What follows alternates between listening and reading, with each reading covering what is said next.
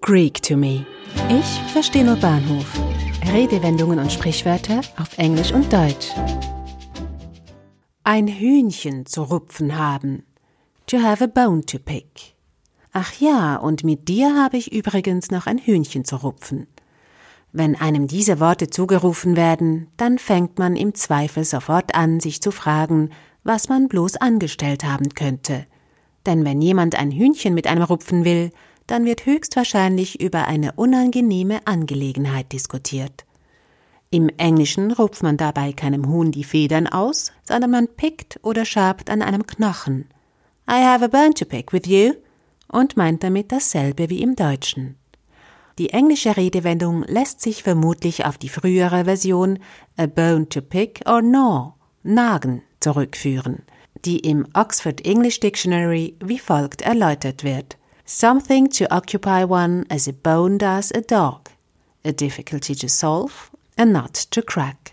Zu Deutsch mit ein harter Brocken, ein großes Problem oder eine Knacknuss zu übersetzen. Das heute geläufigere Idiom to have a bone to pick wird dann angewendet, wenn man ein lang gehegter Groll, eine Differenz oder ein Problem zur Aussprache bringen möchte – an einem Knochen zu nagen, bis er sauber ist, braucht Zeit. Und so wird mit dieser Metapher sowohl der Zeitaufwand als auch die Zähigkeit, die mit einer Aussprache verbunden ist, veranschaulicht.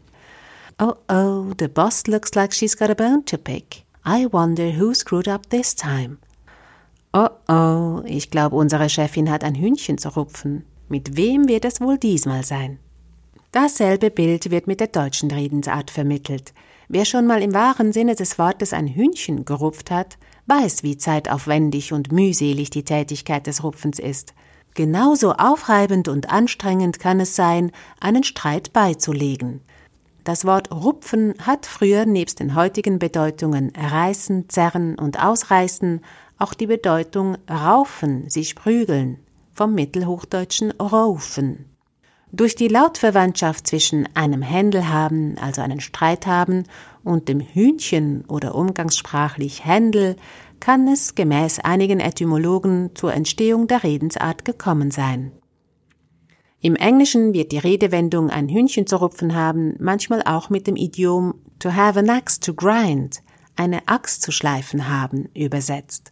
Im britischen Englisch hat es die gleiche Bedeutung wie to have a bone to pick. Im Amerikanischen versteht man darunter vielmehr einen eigenen Plan verfolgen bzw. versteckte Beweggründe haben. The environmentalists have no political axe to grind, they just want to save the planet.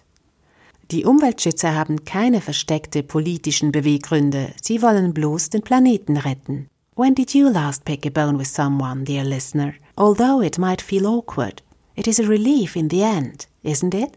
So get the anger off your chest. Wann haben Sie das letzte Mal mit jemandem ein Hühnchen gerupft?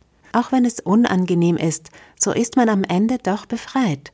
Also nur zu, lieber Zuhörer, reden Sie sich den Ärger von der Seele.